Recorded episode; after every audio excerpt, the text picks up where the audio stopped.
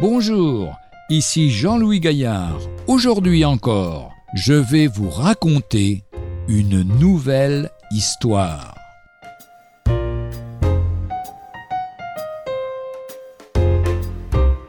Qui sont les invités?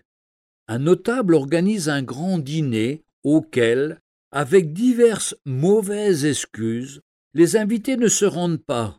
Irrité, il envoie ses serviteurs chercher dans les rues et les ruelles de la ville les pauvres, les estropiés, les aveugles. Évangile de Luc chapitre 14 verset 21. Jésus illustre par cette parabole l'invitation qui est faite à tous d'entrer dans le royaume de Dieu. Mais qui sont ces invités de la dernière heure?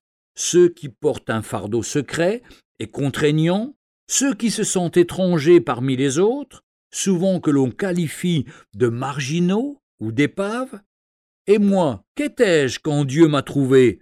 N'étais-je pas d'une certaine manière une épave? De cette société marginale que nous avons de la peine à accueillir, le Maître prend soin.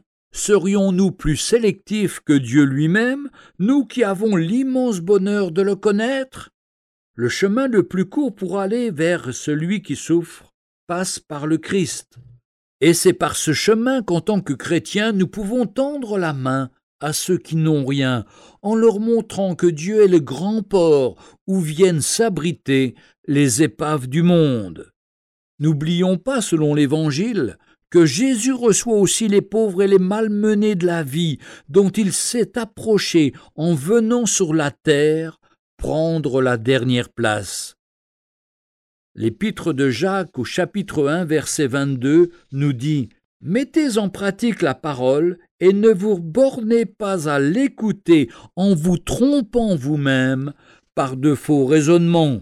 Ou encore toujours dans l'épître de Jacques au chapitre 2 et au verset 5.